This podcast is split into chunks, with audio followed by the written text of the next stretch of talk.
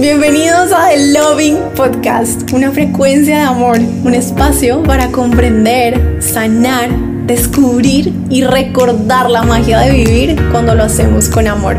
Mi nombre es Laura, tu host y creadora de The Loving Universe, un movimiento de agentes del amor unidos en el propósito de convertirnos en nuestra versión más luminosa para así construir el mundo en el que nos soñamos vivir. Libres, abundantes, conviviendo en armonía, felices y en paz.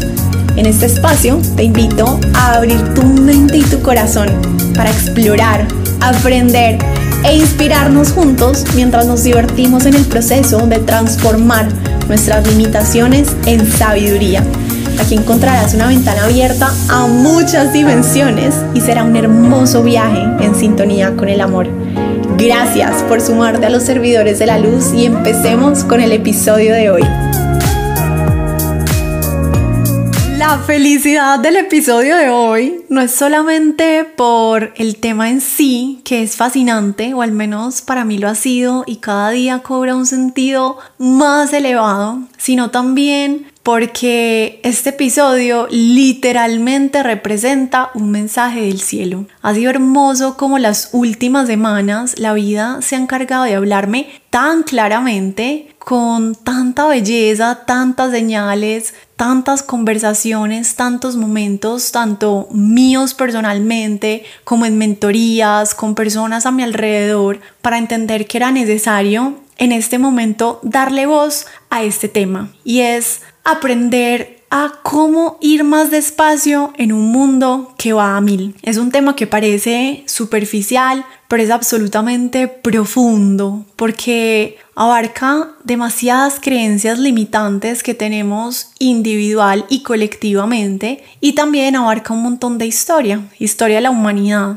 Estoy hablando específicamente de la época en la que empezó la industrialización, este momento de la historia de la humanidad en el que las máquinas de alguna manera empezaron a reemplazar el trabajo manual del hombre, o al menos ese era el miedo que las personas tenían en gran medida en ese momento. Y fue la época en la que las personas empezaron a darse cuenta que podían hacer más cosas más rápido. Esto fue lo que trajo toda esta era industrial y que hoy sin darnos cuenta seguimos demasiado impactados y sumergidos por la cultura que esto generó y, y, es esta cultura de la hiperproductividad. Todos de alguna manera, sin darnos cuenta, tenemos esta influencia de estas creencias que se empezaron a fortalecer colectivamente a nivel general, en unos más que en otros, en ciertos lugares o países o culturas más que en otros, pero es algo general de que el tiempo vale oro. Aquella famosa frase de Benjamin Franklin que empezó a darnos como esta sensación de que necesitamos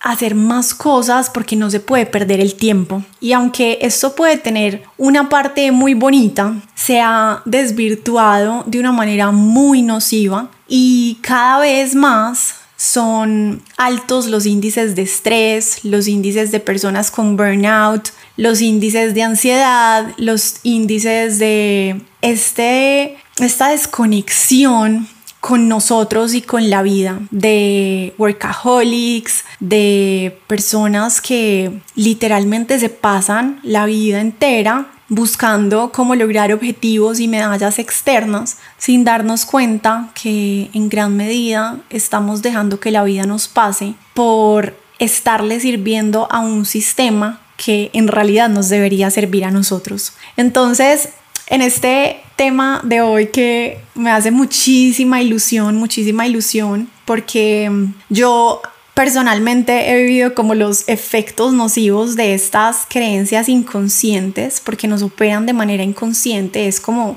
también una energía colectiva de tener que ir demasiado rápido. Y las redes sociales, si no nos damos cuenta, también pueden aportar de manera nociva porque solamente vemos el éxito de fulanito, los logros de peranito y entonces inconscientemente nos comparamos y pensamos que es que nosotros no vamos tan rápido como los demás, que es que nosotros no estamos haciendo suficiente, que es que nos está dejando el tren. Entonces, hace unas semanas que empecé a tener como más conversaciones de lo normal alrededor de este tema, me di cuenta que en silencio muchas veces estamos agotados sin saber qué hacer con esta sensación de que hagamos lo que hagamos, nunca alcanza, nunca es suficiente. Como que estamos en esta sensación de que la vida va más rápido que nosotros y eso es devastante. Eso es súper enfermizo y por eso también cada vez se elevan más los índices de personas con problemas digestivos, con problemas en la piel, con problemas de insomnio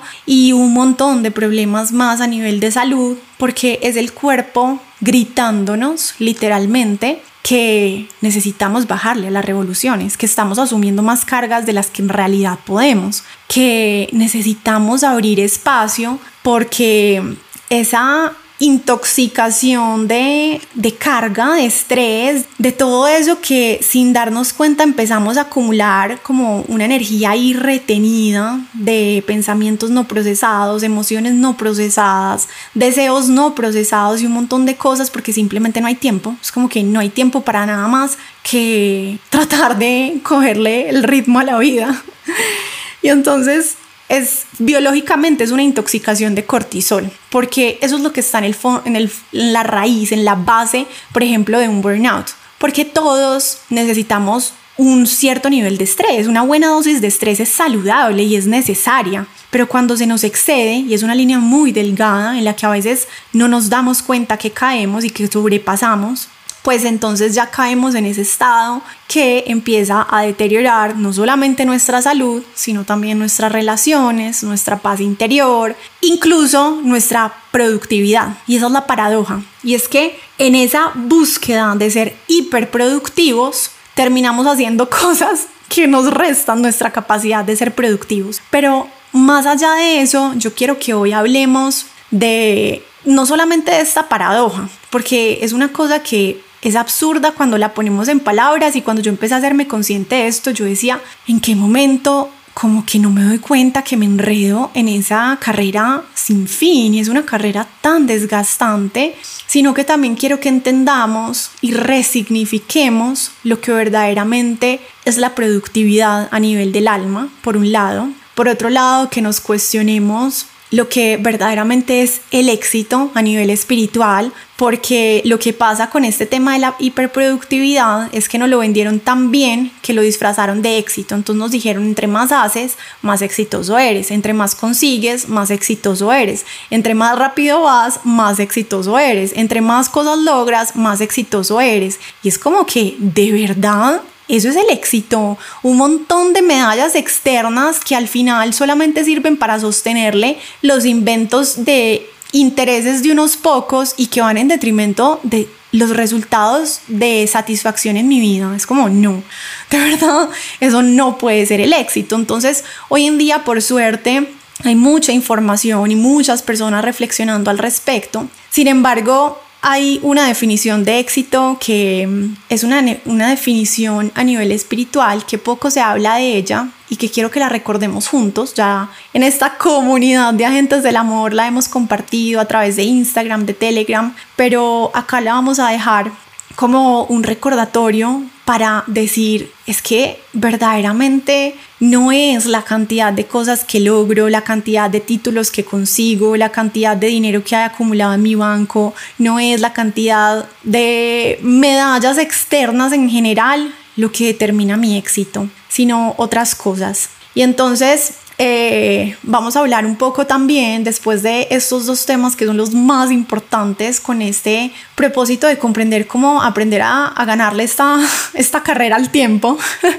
como que, como que no, no ser sus prisioneros inconscientes de, de estar sufriendo por esa ansiedad de que nunca alcanza, de que hagamos lo que hagamos, siempre hay pendientes y siempre hay cosas, porque además la primera noticia, o sea, lo primero que quiero que le pongamos como en spotlight, o sea, como que las luces de frente a este fantasmita, y es que siempre mientras estemos vivos van a haber cosas pendientes, siempre mientras estemos vivos van a haber cosas por aprender y cosas por mejorar y cosas por superar y por experimentar, pero entonces eso no quiere decir que lo tengo que hacer todo ya que para ayer es tarde, porque eso verdaderamente lo único que hace es quitarnos nuestra energía y desgastarnos. Y, y cuando nos desgastamos y porque nos preocupamos, estamos ansiosos, perdemos esa energía que es la que verdaderamente necesitamos para lograr avanzar en lo que es verdaderamente importante,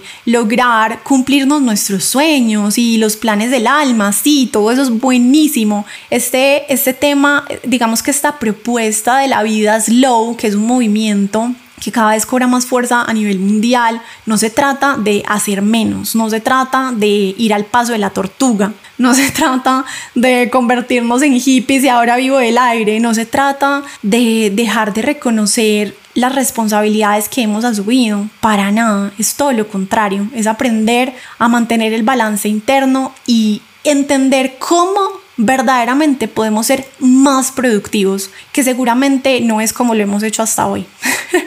seguramente no es como nos han dicho, porque mm, nuevamente esto hace parte de un sistema que tiene otros intereses y que nosotros sin darnos cuenta existimos para sostener una economía que debería estarnos sosteniendo a nosotros. Pero bueno, entonces eh, yo quiero empezar, antes de profundizar en estos temas tan importantes y en unos como tipsitos que en mi propio camino he aprendido para traerme de vuelta a mi centro, para que cada vez que me observo en ese afán y en ese desgaste que a veces resulto sin darme cuenta, porque es inconsciente, porque vuelvo a mi centro una y otra vez y una y otra vez me vuelvo a salir y es una cosa en la que probablemente vamos a, a tener que seguir entrenando durante mucho tiempo porque no es tan fácil salirse de ese sistema, de ese, como de esa dinámica, no ese sistema, sino esa dinámica colectiva de ir a mil, porque es que lo, lo más común es hablar con una persona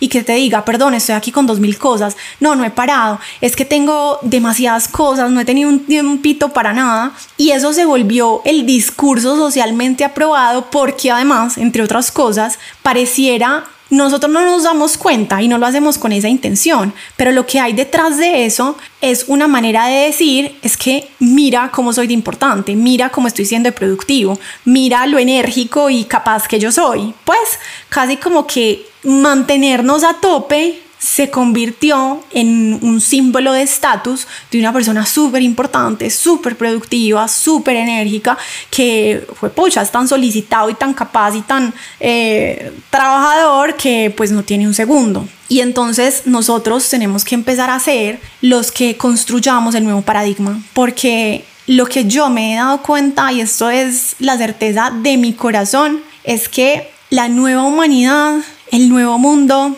no funciona bajo ese paradigma. Este es el paradigma del viejo mundo. Y nosotros como constructores y coautores de la nueva humanidad, de una, de una humanidad que vuelve a conectarse con el ritmo de la naturaleza, de una humanidad que vuelve a valorar lo que es verdaderamente importante en lugar de estar distraídos con lo que no trasciende, una humanidad que vive en gozo, en armonía, en prosperidad, en abundancia, en sabiduría, en cooperación, trabajando juntos por el bien común, o sea, toda esta nueva humanidad que al menos yo me sueño con construir y que si sé que si estás aquí es porque de alguna manera también tú te anhelas de este mundo en el que las cosas funcionen más armónicamente, en el que realmente todos podamos disfrutar de lo mejor de la vida sin tener que matarnos para conseguirnos, porque es que esa es la premisa del paradigma del viejo mundo. Es como que te tienes que matar para poder conseguir las cosas, porque si no es sudado, si no es luchado, si no es casi que huepucha con las uñas, entonces no te lo mereces, entonces no es digno, entonces no es valioso. Y eso no es así. La vida no nos necesita desgastándonos para poder disfrutar lo mejor de ella. La vida tiene ya para todos disponible lo mejor, simplemente con que nosotros podamos dar a cambio lo mejor de nosotros. Y para poder dar lo mejor de nosotros necesitamos estar con la energía vital alta. Y necesitamos estar con claridad mental y necesitamos estar con la salud en su mejor versión y necesitamos tener armonía en las relaciones porque nadie cuando está peleando con la esposa o con el hijo o con la mamá está en su mejor momento. Entonces, para lograr todo esto, es que vean cómo es en realidad de contradictorio todo. Para poder lograr todo esto, pues necesito cuidar de, de mi interior, de mis prioridades, de no ir tan rápido, porque la verdad es que hay una cosa que yo me he dado cuenta y es que en una vida que va demasiado rápido, es inevitable ser vivir de manera superficial. Porque, ¿cómo no? Si es que yo voy tan rápido que no tengo tiempo para contemplar, no tengo tiempo para la curiosidad, no tengo tiempo para sentir, no tengo tiempo para cuestionarme las cosas, no tengo tiempo para aprender lo nuevo, no tengo tiempo para entender qué es lo que está pasando dentro de mí, para observar cómo puedo trascender mis limitaciones. No, voy tan rápido, tan rápido que sin darme cuenta termino viviendo una vida superficial y desconectada de mí. Entonces, eh, nuevamente volviendo al propósito de ir profundizando como en todos estos tipsitos, en estas conciencias que nos van a empezar a ayudar a hackear el sistema y darnos cuenta por qué esta carrera en la que vivimos con esta sensación constante de que nunca es suficiente, de que el tiempo nos gana, de que todo el mundo hace más que nosotros, de que tenemos que ir a mil, es realmente cero productivo, es contraproducente. Cada vez hay más personas en el mundo dándonos cuenta y eso desde hace rato. Yo les voy a contar. En estos últimos días que empecé como a hacerme tan consciente de esto, empecé a investigar y a leer. Me estoy leyendo un libro que se llama Elogio de la lentitud, que se los recomiendo mil por ciento, me ha parecido hermoso. Y es un libro que está lleno de estadísticas, de, de data. Es, es un personaje que un día se dio cuenta que mientras le leía el cuento de dos minutos a su hijo antes de dormir, estaba viendo el celular, que mientras estaba en el tren esperando, estaba respondiendo emails, que nunca estaba verdaderamente haciendo lo que estaba haciendo, porque siempre estaba pensando en lo próximo, porque esta necesidad de ser productivos es como que entre más haga cosas al mismo tiempo, el tema del multitasking, entonces más voy a avanzar. Y se dio cuenta que era súper desgastante vivir así y que se estaba perdiendo de los momentos más valiosos de su vida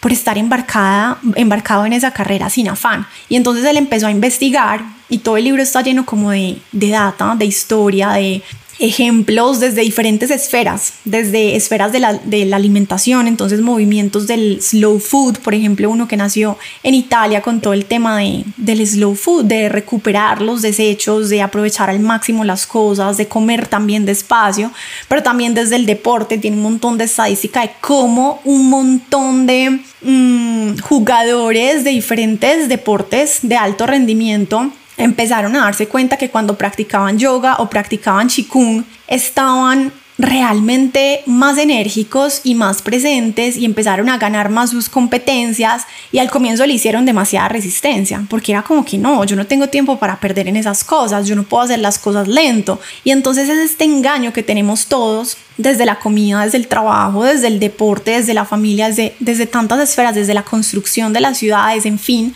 eh, les recomiendo un montón el, el libro si les gusta este tema me ha parecido hermoso y, lo que me di cuenta es que la humanidad lleva muchos años, muchos años, esto no es algo nuevo, sino muchos años, casi que desde que empezó la era industrial, ya habían personas buscando la manera de no embarcarse en esa dinámica. Habían artistas, poetas, escritores, buscando de qué manera seguir como cultivando esta conexión con, con lo natural, con la lentitud, con la vida, sin realmente caer como en esa aceleración que roba tanta presencia y tanto disfrute también de la vida. Y entonces, bueno, somos cada vez más personas como con esta necesidad de, de integrar, porque tal vez somos conscientes, tal vez lo hemos pensado, Tal vez ya nos dimos cuenta que correr no es siempre la manera adecuada de actuar, que muchas veces entre más trabajamos, más improductivos nos volvemos, porque tendemos a cometer más errores, porque no tenemos claridad mental, nos volvemos más infelices, porque es como que todos tenemos un límite, no somos máquinas, somos humanos, entonces nos enfermamos y entonces se vuelve todo un círculo vicioso. Cada vez somos más los que nos damos cuenta que realmente la vida es mucho más que correr por objetivos y, por metas y por una cantidad de títulos o una cantidad de dinero. Y entonces la pregunta es, ¿por qué si ya nos hemos dado cuenta? ¿Por qué si a veces nos quejamos tanto por ese ritmo que se vuelve insoportable, seguimos ahí sin parar? ¿Por qué no accionamos de manera coherente? Y entonces otra de las cosas que me di cuenta con todo este tema mío de investigación, porque a veces mi mente necesita que yo le dé como razones. Y no debería ser así, debería ser suficiente con decir basta y no es la vida en la que quiero vivir, pero dije como que no, me quiero convencer de por qué esto de verdad tengo que cortarlo de raíz. Y entonces otra de esas cosas que me encontré es que la velocidad libera dos sustancias que son la adrenalina y la noradrenalina, que son las mismas que recorren nuestro cuerpo, por ejemplo, durante el acto sexual, o sea, generan de alguna manera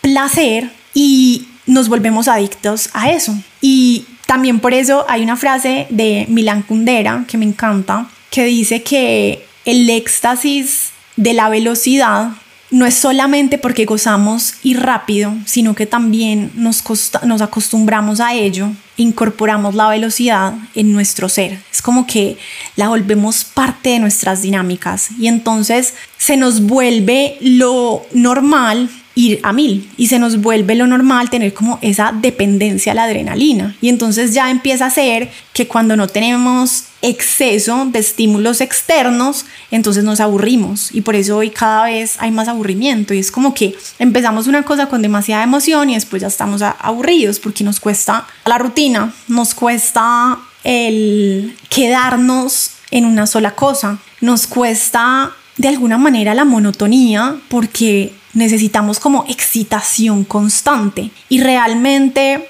eso es un mecanismo del ego para mantenernos desconectados de nosotros mismos. No nos damos cuenta que el efecto inevitable de eso es vivir de manera superficial, justamente por lo que hablábamos ahorita. Porque si no paramos, no nos encontramos. Porque sin pausa no hay transformación, sin pausa no hay regeneración, porque es necesario el día y la noche, la actividad y el descanso, el yin y el yang. Sin tiempo de pausa es imposible escuchar nuestro corazón y, y es imposible sanarnos y es imposible crear cosas nuevas porque ¿cómo? Si para crear se necesita también una página en blanco, o sea, una cosa que, imagínense si yo quisiera crear una pintura nueva, pero ya tengo todo el lienzo lleno de pintura y de cosas. Es como que, ¿cómo voy a crear algo sobre una cosa que ya está saturada, que ya está llena? Y eso es lo que nosotros hacemos todo el tiempo.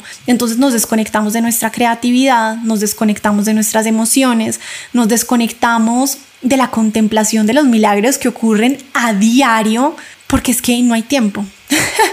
porque es que le damos más importancia a cumplirle a los otros y nos pasamos por encima de nosotros mismos. Entonces, cuando nos desconectamos de esa manera, por ir a mil, por vivir de manera superficial sin darnos cuenta, dejamos de vivir nuestra vida, justamente porque nos estamos desconectando de ella. Y entonces yo digo, si nos vamos a desconectar, que sea de lo que no nos nutre, que sea desconectarnos de lo tóxico para conectarnos con lo que es verdaderamente importante, con nosotros, con las personas a nuestro alrededor, con las emociones que a veces son incómodas, pero que son tan sanadoras y que nos abren espacio para recibir lo nuevo. Entonces,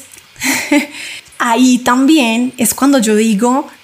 ustedes se imaginan uno escuchar una canción a 2X o a 5X. O sea, se le perdería totalmente la magia, totalmente la magia. Es lo que los músicos llaman el tempo justo, la velocidad apropiada. ¿Cómo uno pretender hacer una canción con todo, o sea, como que con los beats fuera de su, de su tiempo justo? No, no, no, la música no, no sería música. Pero nosotros vivimos así en el día a día cuando queremos hacerle a todo 3X nos perdemos de la magia que trae el ritmo natural de la vida. De hecho, otra de las cosas que también he estado reflexionando, que saben además que yo soy fan número uno de la naturaleza y acá voy a volver porque en este tema es otra de las cosas fundamentales para aprender a vivir más lento en un mundo que va a mil y es regresar a lo natural. Hace años cuando el tiempo solamente se medía, cuando solamente existían los relojes de tiempo, de sol, perdón,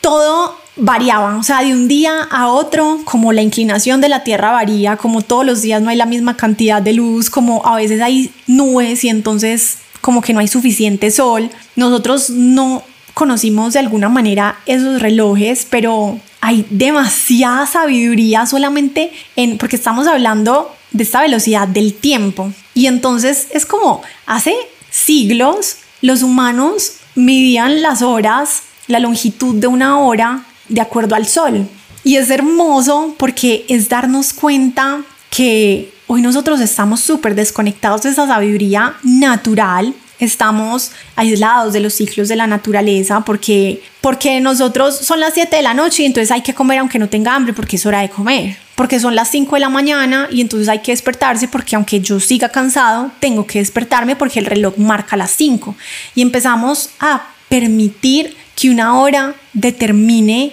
mis necesidades y mis ritmos y mis tiempos. Y entonces casi que por ahí leí una frase que decía como que nosotros medimos el tiempo, nosotros creemos que medimos el tiempo, pero en realidad el tiempo termina midiéndonos a nosotros. ¡Wow! Y es verdad, de alguna manera nosotros no nos damos cuenta porque está tan normalizado esto de tener horarios, de que alguien más me diga qué hacer y cuándo hacer. Y ojo, acá no estoy haciendo una revolución de que ahora todo el mundo tiene que ir a decirle al jefe que no va a cumplir más el horario. No, pero es hacernos conscientes de cosas que probablemente damos por hechas y asumimos como normales porque todo el mundo lo hace, cuando en realidad no es tan normal. Lo que es normal es lo natural y lo natural marca unos tiempos muy distintos a los que nosotros vivimos hoy. Entonces, es el reloj de hoy en día le ganó el pulso al tiempo natural y lo que yo quiero también como parte de esta reflexión nuevamente no es como decir, no, me rehuso ante la vida y ahora no voy a volver a utilizar el reloj y no voy a volver a cumplir horarios, no, cero, pero es empezar a tomar pequeñas acciones que sí están a nuestro cargo y decir, bueno, en realidad no es todo alrededor de una programación del tiempo como quiero vivir, es escucharme más, es sentir más, es ser intencional en ubicar en mi agenda o en mi calendario tiempos de presencia, de contemplación, de descanso, porque eso no quiere decir perder el tiempo, todo lo contrario, es que esa es otra de las cosas absurdas, es como que yo he reflexionado mucho como qué verdaderamente es perder el tiempo y para mí perder el tiempo es darle un mal uso y qué más mal uso que desgastarme, que pasar por encima de mí, que hacer las cosas que van en detrimento de mis resultados. Entonces, a veces la cosa más productiva que podemos hacer es no hacer nada. A veces la cosa más productiva que podemos hacer es descansar. A veces la cosa más productiva que podemos hacer es decirle no a una oportunidad que probablemente me va a traer demasiado dinero, pero porque voy a invertir ese tiempo en compartir con mi hijo o en compartir con mi esposo o en salir con mis amigas que no veo hace mucho tiempo o en visitar a mi abuela o en crear esa cosa que mi corazón hace rato me está pidiendo crear, pero nunca le saco tiempo, o en simplemente darle un espacio a lo que alimenta mi niño interior y que simplemente lo silencio todos los días con la excusa de que no es la prioridad. Entonces, eh, esto es algo que es inmenso y nuevamente, como lo dije al comienzo, toca muchas aristas, pero quiero que empecemos a aterrizarlo y es darnos cuenta que lo rápido equivale atareado, a controlador, agresivo, apresurado, analítico, a estresado, a superficial, a, a impaciente, a hiperactivo y muchas veces quiere decir que la cantidad prima sobre la calidad cuando vivimos en ese modo rápido. En cambio, lento es lo contrario. Lento es sereno, es cuidadoso, es receptivo, es silencioso, es intuitivo, es pausado, es paciente, es reflexivo. Y entonces dice también lo contrario, es que la calidad prima sobre la cantidad. Muchas veces nosotros queremos hacer más y por hacer más no nos damos cuenta que lo hacemos menos bien, porque no está hecho con paciencia, con atención. O sea, ustedes se imaginan, hablando por ejemplo del tema de la música, hay muchos otros ejemplos. O sea, si yo quiero cocinar una cosa espectacular y simplemente pongo a todo en la estufa a todo fuego, realmente puede que se queme más rápido, pero va a quedar rico. En la cocina también las mejores comidas de los mejores chefs son esa carne que la tienen en no sé qué adobo desde tres días antes o esa torta que está envinándose hace un mes o esas papas que se dejaron en agua desde muy temprano para que cuando las pongo a fritar queden más crocantes y para eso se requiere tiempo. El tiempo verdaderamente es lo que le da sabor a las cosas y no solamente a la comida, sino a la vida. O sea, literalmente ustedes imagínense un negocio, empezar un negocio y pretender que ya mañana tenga el resultado que yo quiero que tenga. No, requiere tiempo. Un hijo, un bebé necesita estar nueve meses gestándose en el vientre para poder conocerlo. Es que es en todas las esferas de la vida donde nos damos cuenta que es que es, el, es la lentitud, es la paciencia, lo que nutre nuestras relaciones, lo que nutre, o sea, verdaderamente para poder cultivar una buena relación con la cultura, necesito darme el tiempo de explorarla y de conocerla. Para poder cultivar una buena relación con mi trabajo, necesito estar con presencia y con paciencia. Para poder ver un cambio en mi cuerpo físico necesito la constancia de hacer un ejercicio con disciplina y con paciencia, pero nosotros queremos todo ya. Y entonces en esta época de la inmediatez donde todo está a mano, porque literalmente tenemos el mundo entero a nuestras manos, pues se nos olvida que no necesariamente la rapidez trae los mejores resultados, que también es posible hacer las cosas con calma, y tener mejores resultados que cuando las hacemos con rapidez. Que también es posible renunciar de repente a una tarea y darnos cuenta que somos más felices y nos sentimos más vitales y tenemos mejores relaciones. Entonces no todo es la productividad laboral, no solamente es la productividad del dinero y aquí viene el tema de la productividad espiritual que es algo muy simple y es que la productividad hoy en día la entendemos como producir dinero y cumplir ciertos objetivos a nivel laboral eh, para crecer en ese aspecto de nuestra vida. Pero resulta que nosotros no solamente somos seres laborales y que necesitamos de una economía, sino que somos seres sociales y seres familiares y seres que tenemos un cuerpo físico que requiere de nuestro cuidado para mantenerse saludable, eh, saludable y vital somos seres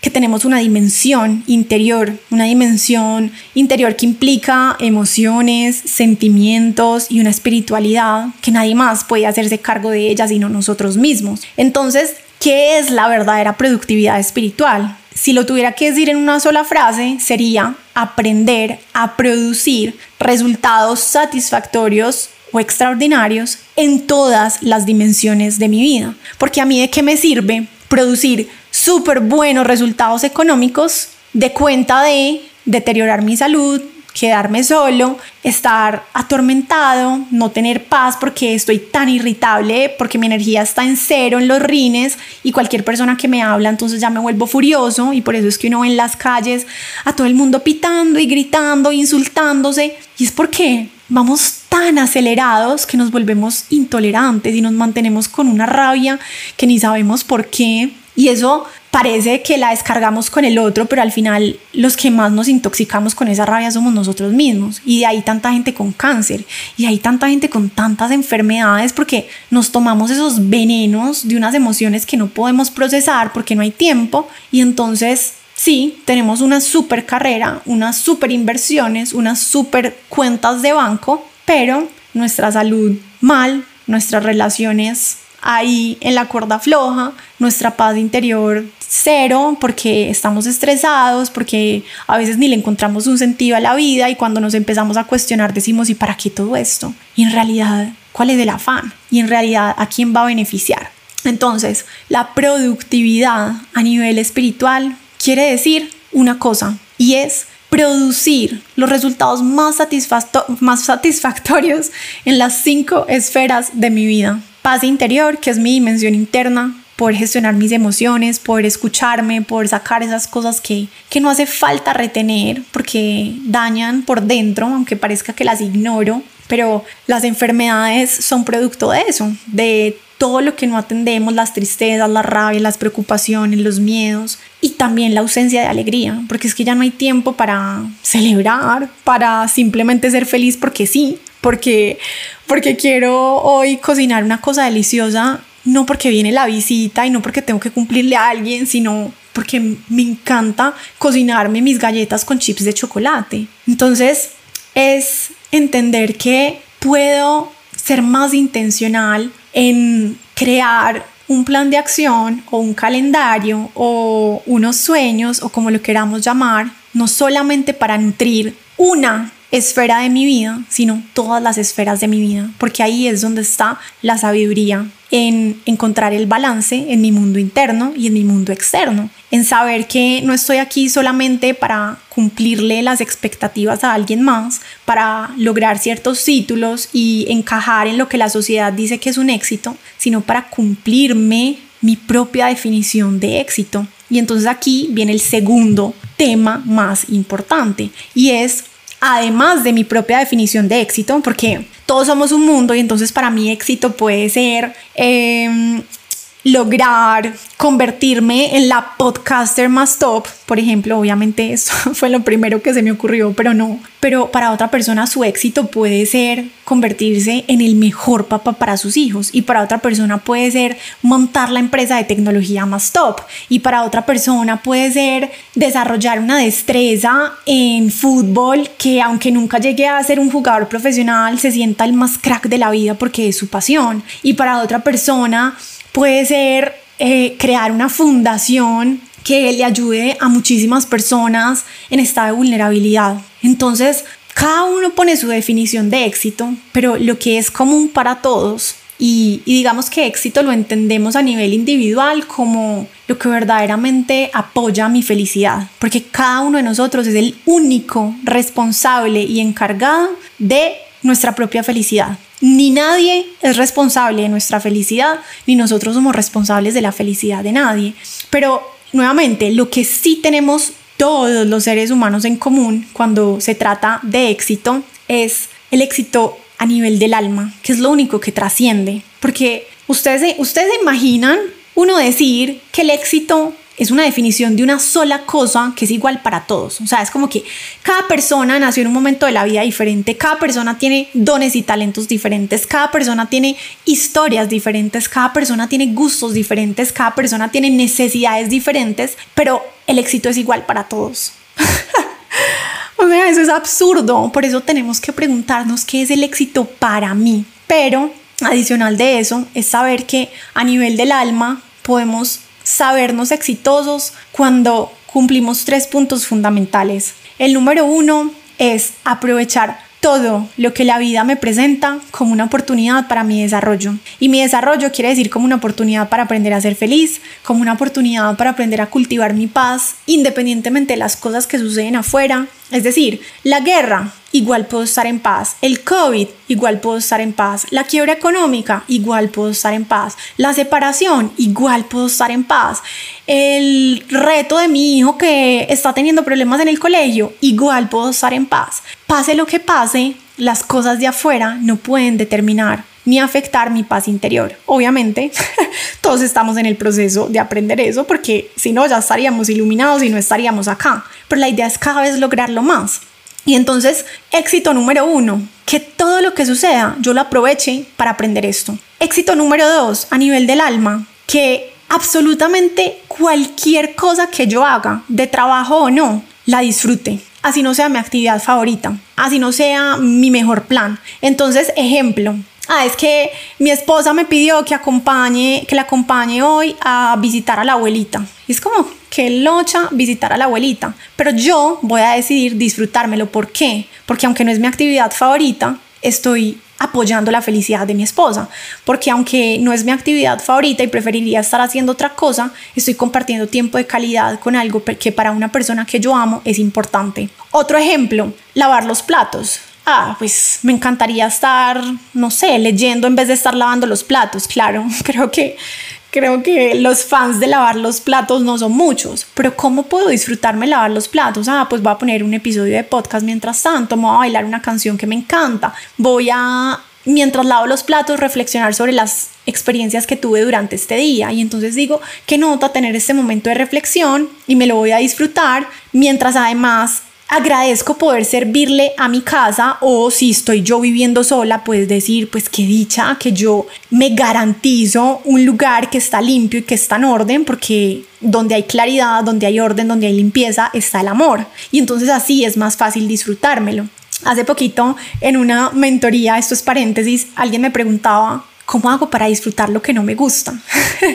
y yo le dije, es muy buena pregunta, porque es que es muy fácil disfrutar lo que sí nos gusta, pero para disfrutar lo que no nos gusta, porque eso es el amor, es incondicional, y si yo condiciono ya no, ya no es amor. Entonces, y en el disfrute está el amor, en el disfrute está el gozo de la vida, en el disfrute está la sabiduría. Porque si es solo soy feliz y solo puedo disfrutar las cosas que me gustan y que salen como yo quiero, cuando yo quiero y como yo me lo imaginé, pero todo lo que no me gusta, entonces no me lo disfruto, sino que me lo hago o una pesadilla o una quejadera o quién sabe qué. Es como, no, el verdadero amor es incondicional y entonces la respuesta que yo le di a ella es encuéntrale un propósito superior. Busca de qué manera dejar de hacerle resistencia, porque normalmente a las cosas que no nos gustan les hacemos inmediatamente en el piloto automático mucha resistencia, porque nadie quiere experimentar lo que no le gusta. Y es como, ¿cuál es el propósito de amor que yo le puedo dar a esta experiencia? ¿Cómo puedo convertirla en una oportunidad para sacar lo mejor de mí? ¿Cómo puedo convertirla en una oportunidad para trascender mis limitaciones? Y desde ahí es mucho más fácil disfrutarlo. Entonces, ese es el punto número dos del éxito. Si yo aprendo a disfrutar cualquier cosa que yo haga, o por ejemplo en un trabajo, ah, es que en este momento estoy en una oficina y no me gusta el trabajo que tengo. Entonces solo puedo ser feliz hasta que encuentre el trabajo que sí quiero. No, no, ahí no estoy siendo exitosa porque realmente el éxito es que aunque esté en la oficina que no me gusta, yo puedo disfrutar y decir cómo le voy a dar un sentido más elevado a esto y cómo lo voy a utilizar para aprender de mí y de lo que sea que esté haciendo y cómo lo voy a utilizar como una oportunidad para servir y para expandir mis posibilidades y que se convierta en un trampolín para mi próximo nivel por ejemplo, y entonces desde ahí es mucho más fácil disfrutarlo. Obviamente esto es reto, suena muy hermoso, pero practicarlo es toda una maestría y eso es lo que verdaderamente va a determinar nuestro éxito en términos espirituales. Y el tercer punto del éxito quiere decir que yo valoro todo lo que tengo, porque es que esto es otra cosa. Por ejemplo, una de las conversaciones que tuve hace poco de, las tantas que tuve con personas que me empezaron a expresar que estaban durmiendo poco, que estaban estresadas, que estaban cansadas, que no sabían qué hacer, como con esa sensación de que por más que hacen nunca alcanza y siempre está faltando más. Y es como toda esta carrera del tema del afán y del mundo que va a mil. Esta persona me decía como que es que hasta que no tenga tal cosa, como que no voy a estar tranquilo. Hasta que no lo logre y no me cumpla, como que no voy a ser feliz. Y no puede ser porque eso es una mentalidad de escasez. Es que si yo me enfoco en lo que no he logrado, en lo que no he aprendido, en lo que no tengo, en lo que no me funciona, en lugar de estar enfocado en lo que ya la vida tiene a mi servicio, en lo que ya he conseguido, en lo que ya he aprendido, en lo que sí puedo tener hoy a disposición, ahí estoy siendo exitoso. Porque díganme si no hay pobreza más grande que uno vivir en esa miseria de mentalidad que siempre está pensando en lo que no, en vez de ver lo que sí. Y por eso es que la valoración como herramienta del amor es una de las puertas de la abundancia. La valoración es una de las puertas de la abundancia porque cuando yo puedo valorar lo que tengo, entonces la vida dice, pues listo, estás listo para recibir más. ¿Por qué? Porque si yo no soy feliz con lo que tengo hoy, tampoco voy a ser feliz con lo que me falta. y lo voy a repetir, si yo no soy feliz en donde estoy, con lo que tengo, en lo que hago, tampoco voy a ser feliz con lo que no tengo y en donde no estoy. O sea, es como que esas cosas que yo creo que me faltan para estar completo y para ser feliz, realmente no van a venir a hacerme felices. Y la vida muchas veces por eso no nos las da, porque es como que no, tu felicidad no puede depender de esas cosas. Entonces, para que concluyamos este segundo punto mega importante, que les quería compartir hoy como en este proceso de hacernos conscientes de cómo bajarle a las revoluciones en un mundo que va a mil y es el tema del éxito y es mi éxito no lo puede determinar nadie afuera. Mi éxito no es lo que mi papá espera de mí. Mi éxito no es cumplir las expectativas a mi pareja. Mi éxito no es meter a, los, a mis hijos al colegio más caro. Mi éxito no es grabarme la universidad más mm, prestigiosa, el éxito no tiene que ver con esas medallas externas, nada de eso nos llevamos. Y al final la cosa es que la gente aplaude dos minutos y sigue en su vida, porque cada uno sigue en lo suyo. Y por dentro yo perdí mi paz, yo pasé por encima de mí para obtener esas cosas que ni siquiera tenían nada que ver con mi éxito personal. Es una cosa más triste de la vida y por eso nos mantenemos con esta sensación de vacío, de no encontrar un sentido, porque claro, estamos siguiendo las fórmulas y las recetas de las vidas de otro, de las felicidades de otro, del éxito de otros y no de nuestro propio éxito. Y también para saber cuál es mi definición de éxito y cómo es el éxito para mí, necesito bajarle a las revoluciones, porque necesito abrir espacio para autoconocerme, para cuestionarme, para observar cuáles son mis dones y talentos, qué disfruto y qué no disfruto, de qué maneras le puedo servir a la vida, qué es lo que la gente más valora de mí. Tantas cosas que no me las van a mandar como un manual, como, ah, mira, es que este es tu manual de instrucciones en la vida. no, hay que descubrirlas y para descubrirlas necesitamos espacio y necesitamos silenciar un poco afuera para encontrarnos con nosotros mismos. Entonces, para que recapitulemos, hemos hablado de lo que significa verdaderamente la productividad en términos espirituales, que es aprender a producir mis cinco resultados, los, resultados satisfactorios de todas las esferas de mi vida, no solamente resultados económicos y laborales. Número dos, el éxito, que desde la perspectiva del alma quiere decir aprovechar todo lo que sucede para mi evolución, disfrutar todo lo que hago y valorar todo lo que tengo. Eso es el verdadero éxito. Y además es una cosa absolutamente personal e individual porque es que nadie tiene el mismo plan del alma que tengo yo. Y entonces, para mi plan del alma solamente hay una forma de éxito y solamente la puedo determinar yo, nadie más. Ni un profesor, ni una pareja, ni una cultura, ni un amigo, ni un jefe, ni nadie, ni un título. Entonces, con esto vamos cerrando, porque después de haber reconocido esta importancia de, que la velocidad nos la han vendido con un propósito de hiperproductividad que además está disfrazada de éxito. Entonces ya sabemos que verdaderamente nuestro éxito no tiene nada que ver con producirle los resultados a otros, ni las definiciones de éxito de otros, sino nuestro propio éxito. Y vamos a terminar con entender una, una de las herramientas del amor, que es la cuarta herramienta del amor, se llama actuar. Y actuar desde el amor quiere decir una cosa muy simple y a la vez muy profunda que requiere muchísimo entrenamiento y es aprender a actuar, valga la redundancia, con serenidad y eficacia. La serenidad y la eficacia son los dos principios fundamentales de actuar con amor. Actuar con amor no es solamente ser súper tierno y tener palabras de afirmación y ser súper empático, todo eso obviamente tiene que ver con actuar con amor. Pero la acción amorosa como herramienta del amor nos habla de esta capacidad de serenidad y de eficacia que es muy diferente, por ejemplo, a la eficiencia, porque la eficiencia tiene como esta connotación como un poco inconsciente de, que hay que hacerlo rápido. O sea, es como que para ser eficiente no puedo perder el tiempo. En cambio, la eficacia es distinto. ¿Qué quiere decir eficacia? Es literalmente sabiduría aplicada a la acción. Y esa sabiduría aplicada a la acción es la que nos lleva a obtener los resultados que buscamos sin desgastarnos interiormente. Y esa es la clave número uno, el desgaste interior. Muchas veces no es tanto lo que hacemos, ni la cantidad de cosas que hacemos, sino la manera en la que nosotros internamente nos desgastamos. Y la serenidad tiene que ver con esa capacidad de vivir sin perder nuestra paz interior, porque ¿qué pasa? Muchas veces es como tantas responsabilidades, tantas ideas, tanta carga, tanto, tanto que perdemos nuestra paz. Y la serenidad como principio de la acción amorosa nos recuerda que no necesitamos perder nuestra paz por esas cosas externas, sino más bien actuar hacer lo que nos corresponde, cumplir nuestra responsabilidad, nuestros compromisos, pero manteniendo una distancia entre las cosas que suceden y que nosotros no podemos controlar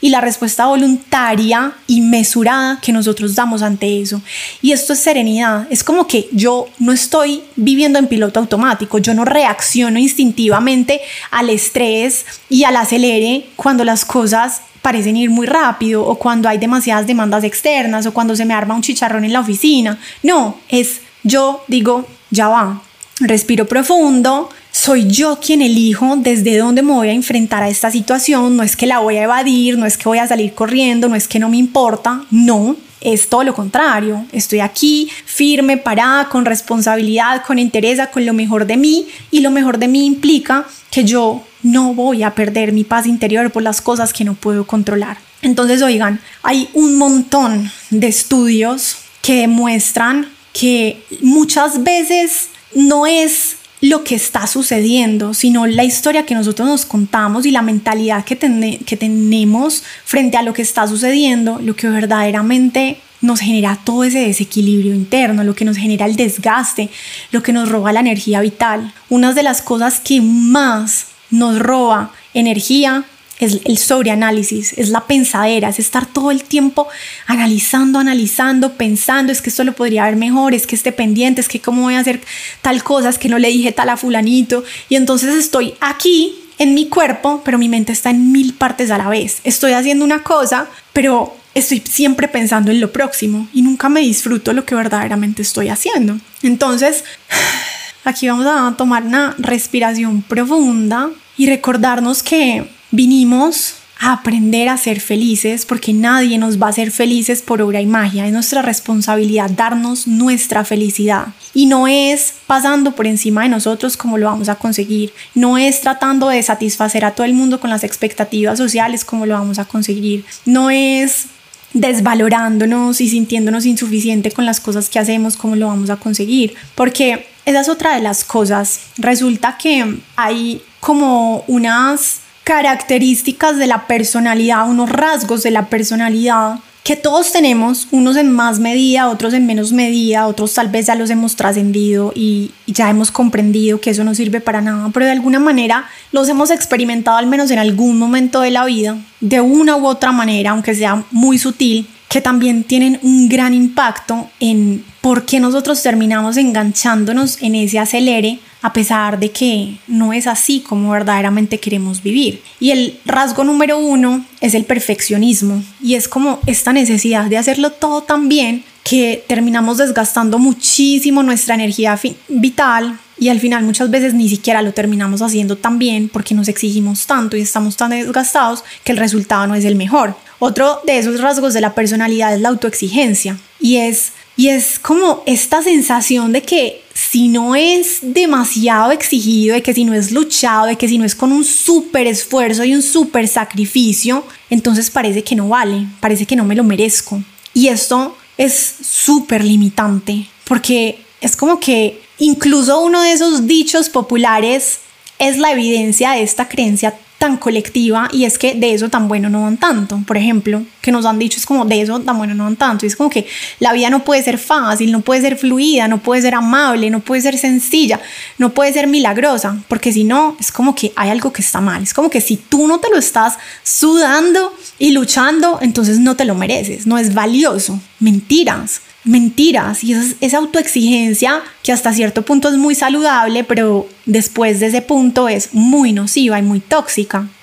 Otro de esos rasgos es la complacencia. Es esa, ese people pleaser que todos de alguna manera somos en algún momento o en algún contexto, hay unos más que otros, por suerte cada vez más nos damos cuenta que no podemos vivir para complacer a los demás, porque en esa búsqueda de complacer a todo el mundo y de buscar que todo el mundo esté contento, pues resulta que no somos capaces de decir que no, asumimos más cargas de las que en realidad podemos, pasamos por encima de nosotros y nos desgastamos de una manera absurda. Y la cuarta es el tema de la autovaloración. Está muy asociada como a este síndrome del impostor y es sentir que no es suficiente lo que hago, que no soy lo suficientemente buena, que quién soy yo para estar haciendo esto o hablando de esto y como no me valoro, entonces también me desgasto muchísimo en, esta, en este bucle mental de y qué van a pensar y qué va a pasar y qué van a decir y un montón de cosas que nos desgastan demasiado. Entonces necesitamos traer como esta autocompasión por nuestra naturaleza humana, aprender a renunciar a todas esas cosas que aunque nosotros digamos, no, es que a mí no me importa el que irán, todos terminamos en algún momento de una u otra forma víctimas, entre comillas, de ese qué dirán y entonces terminamos haciendo cosas que van en contravía de nosotros mismos. Entonces, bueno, para que cerremos, para que cerremos este episodio que es tan importante, hablemos de tips, de herramientas que a mí me han servido muchísimo, que me he dado cuenta no solamente porque se vuelven famosas, porque cada vez hay más personas hablando de sus beneficios, sino también incluso hay estudios científicos, doctores, psiquiatras, hablando también de la importancia de todo esto. Y, por ejemplo, el número uno es la escritura.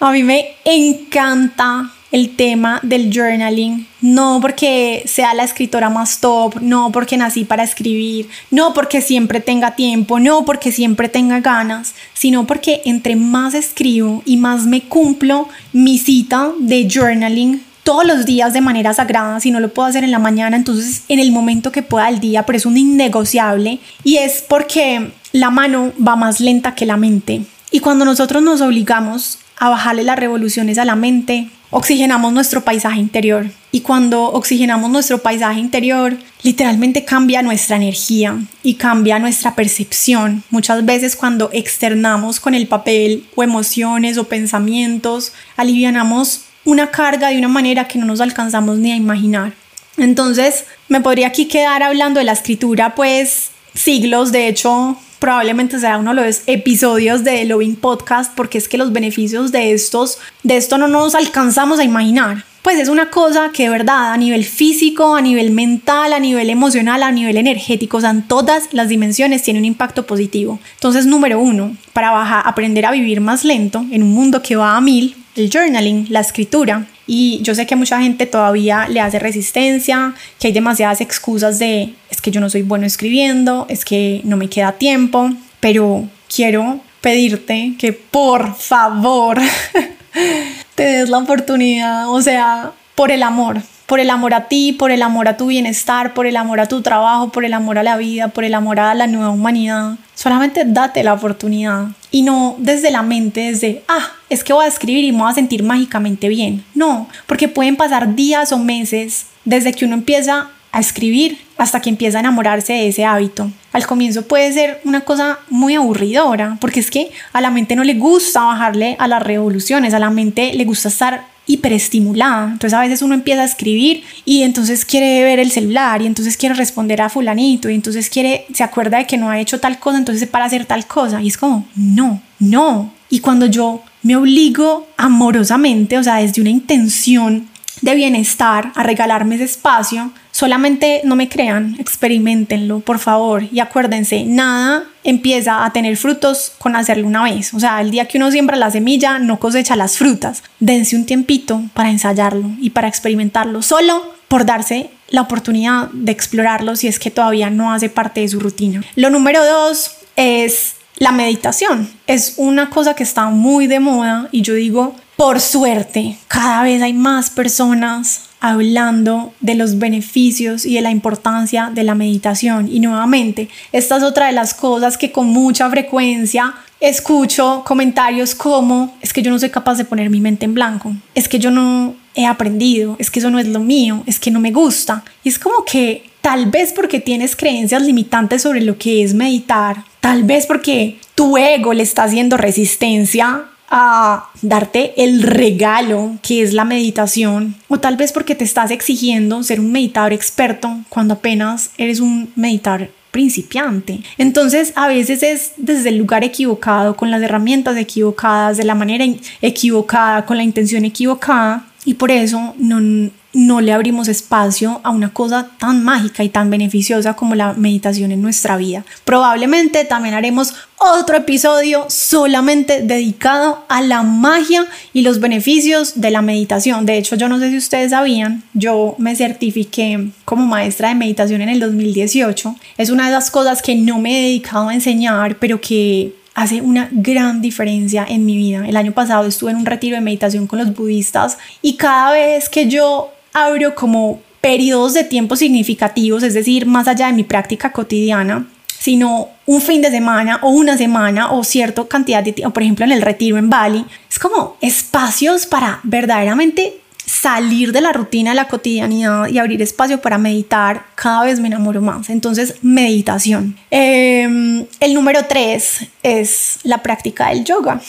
Saben que la amo profundamente porque es una práctica holística inmensamente sanadora, no solamente a nivel del cuerpo físico, sino también a nivel energético, mental y emocional. Es una práctica que cuando uno está ahí uno se da cuenta de sus limitaciones, se da cuenta lo que pasa en el mat es un reflejo de lo que pasa en la vida. O sea, la práctica de yoga es una práctica de autoconocimiento tan profunda. Y les voy a decir una cosa, en los momentos de mi vida en los que yo me siento más asfixiada porque me di cuenta que caí de nuevo sin ser consciente como en esa trampa de la velocidad y la autoexigencia y el afán. Digo, bueno, es momento de hacer una práctica de Yin Yoga y Yin Yoga fue una de esas prácticas que cuando la hice por primera vez en mi vida y todavía cuando la dejo de, de hacer algún tiempo, vuelvo a ella y digo como, ¿qué es esto? Pues esto como que no sirve de nada porque para los que no saben, la práctica de Yin Yoga es mantener una sola postura durante aproximadamente de 3 a 5 minutos.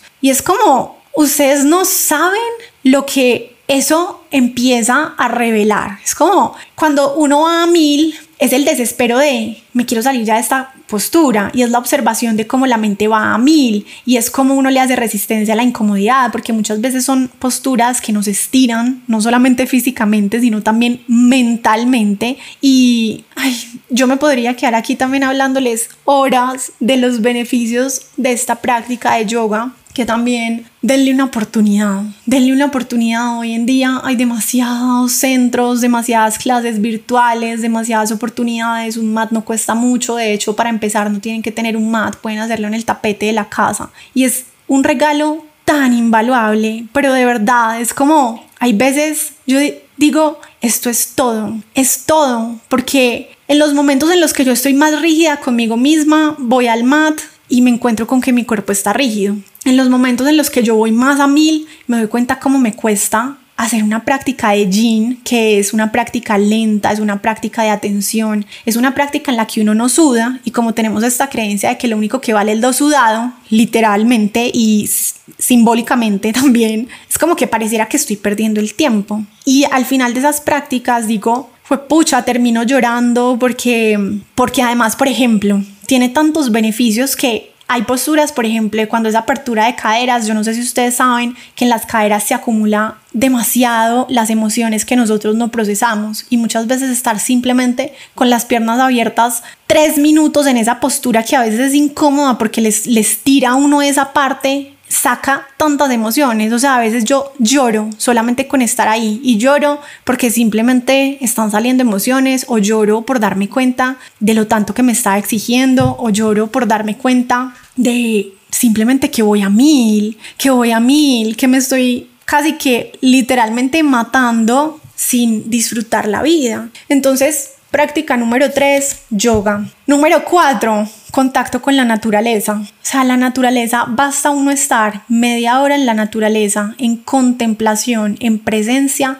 para recargar la energía vital, para bajarle al acelere, para darnos cuenta de que hay tanta perfección y tanta magia y tantos milagros sucediendo todo el tiempo y nosotros nos los perdemos por estar enfrente de unas pantallas. O sea, esos, esos raticos, entre más yo abro espacio para estar en contacto con la naturaleza, más me inspiro, más me sano, más me recargo, más vital vivo, más profundizo mi conexión con la divinidad, es, es algo hermoso. O sea, en realidad la naturaleza lo tiene todo. La naturaleza es inspiración, la naturaleza es despensa, la naturaleza es sabiduría, la naturaleza es ejemplo. O sea, basta uno con ponerse a observar. Yo a cada rato en Instagram les comparto reflexiones que me llegan simplemente de observar las frutas en la nevera. Por ejemplo, hace poquito les compartí una reflexión de un limón gigante, que es una variedad de limón vietnamita, que cuando lo comparo con un limón común, literalmente es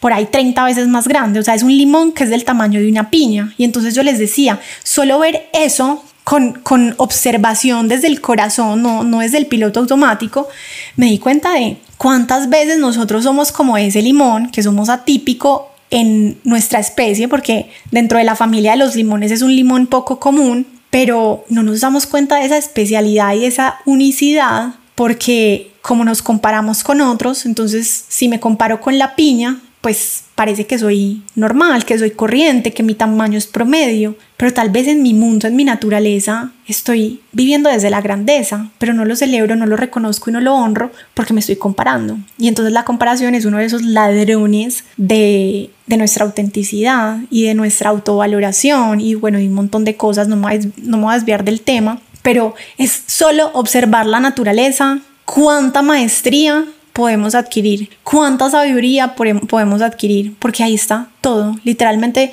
yo digo que la naturaleza es la forma más inmediata de encontrarnos con la divinidad, con la grandeza, con la magnificencia de la vida. Y para terminar, el tip número cuatro es, en la medida de lo posible, desconectarnos de las pantallas. Yo no sé si ustedes han hecho el ensayo, pero después de escuchar este podcast van a programar un espacio en su agenda, sea el fin de semana o cuando quieran, pero un espacio en el que van a dejar al lado, de verdad, 100% desconexión durante mínimo dos horas de celulares, televisores, computadores, o sea, de todos los dispositivos móviles. Y se van a dedicar o a ir a la huerta, al jardín, a pintar, a cantar, a escribir, a leer, lo que sea. Y simplemente conversar con una persona, o sea, es como desconectarse del mundo virtual, desconectarse de la pantalla, es una recarga de energía de una manera súper significativa. Y también porque es una manera de aprender a ir más despacio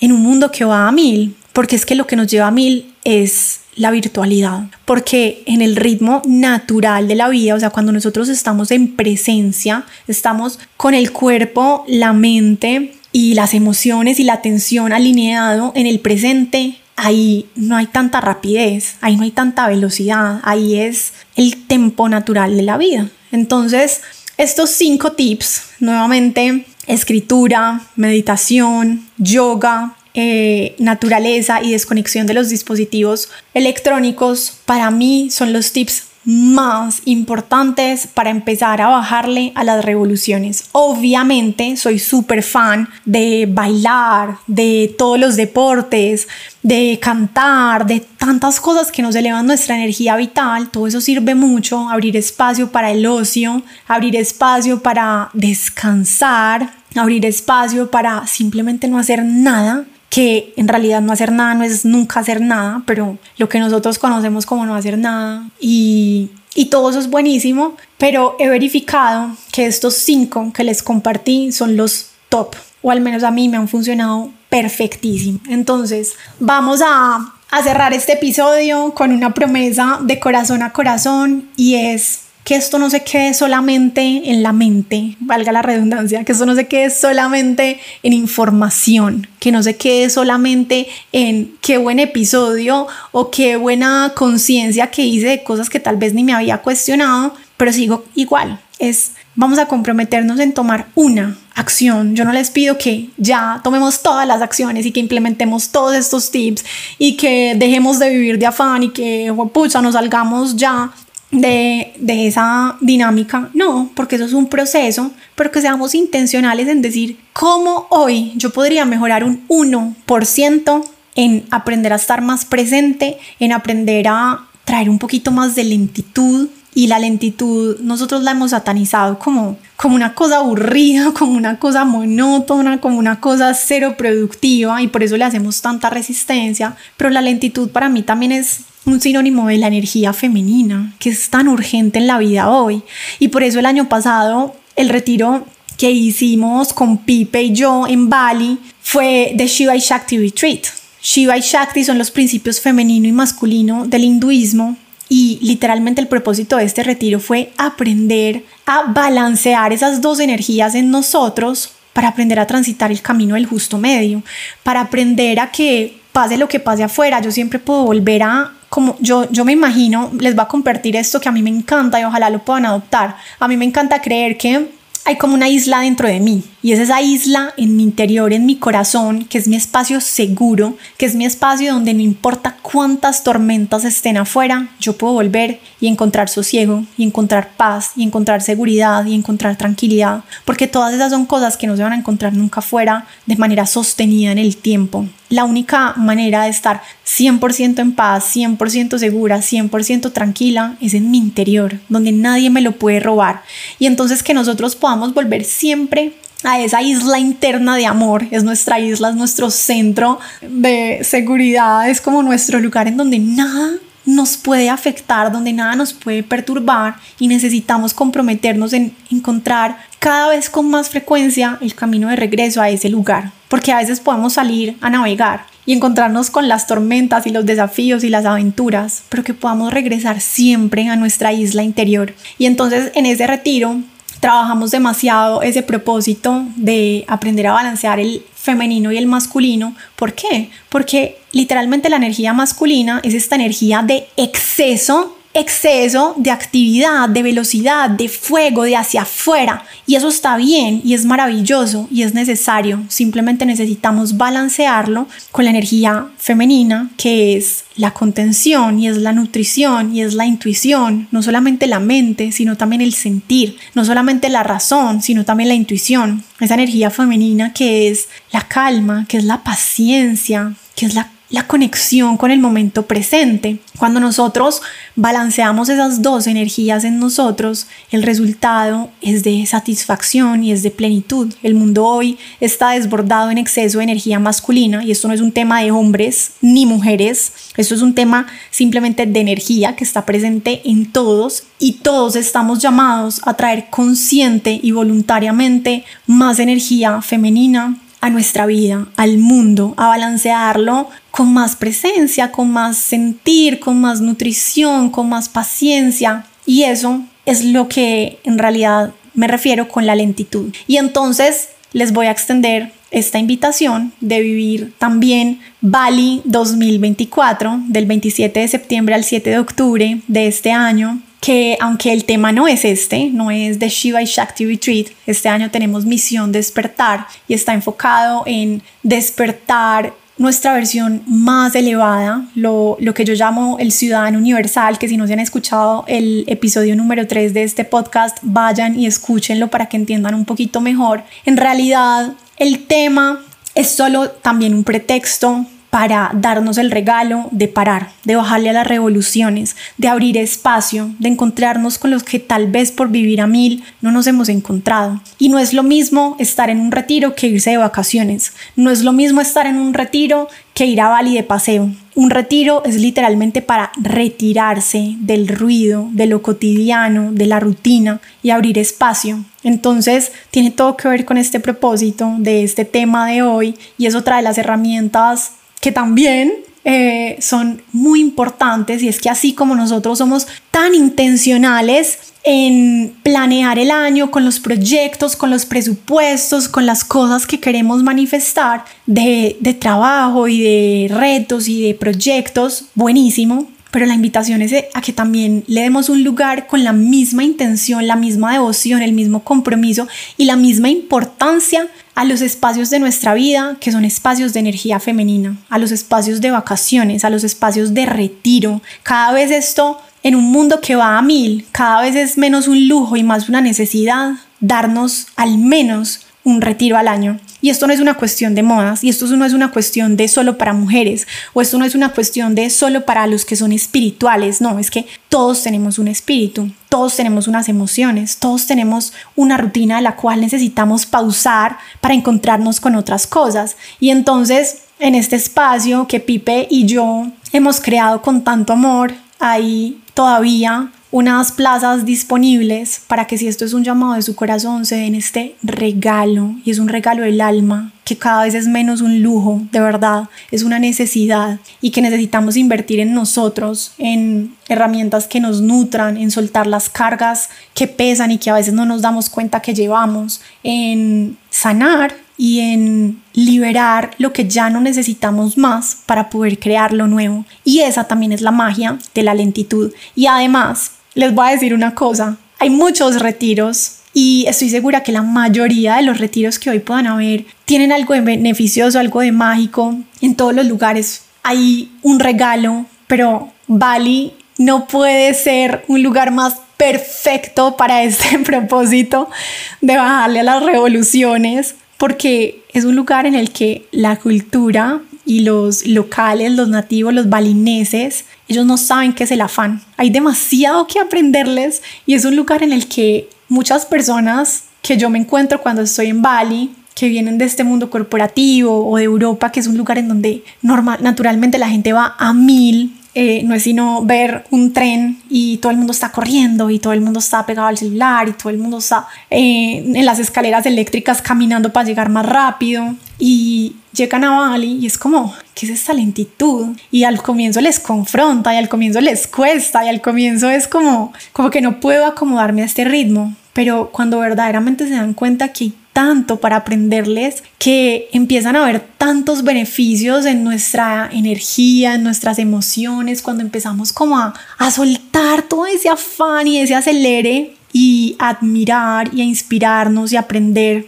de otras maneras. No quiere decir que nosotros tengamos que vivir como ellos, pero es ver otras maneras de vida, más en conexión con la naturaleza, más en presencia, más en disfrute. Ellos tengan o no tengan demasiado dinero, viven simple. Y simple no quiere decir sin muchas cosas físicas, quiere decir que no se complican y que hacen todo más práctico. Entonces, bueno, les abro esta invitación les voy a dejar en la descripción de este episodio el link con toda la información sobre Bali 2024. Si se animan, sería un privilegio para nosotros tenerlos como parte de esta familia balinesa. Es hermoso lo que sucede en estos 10 días y normalmente llegamos siendo uno y nos vamos siendo otro, inevitablemente, no solo por la magia de Bali, no solo por el regalo y la sanación que implica un retiro, sino también por lo que co-creamos juntos con las personas que tan sincrónicamente nos encontramos ahí. Entonces vamos a cerrar con esta promesa, si es el retiro, buenísimo, y si no,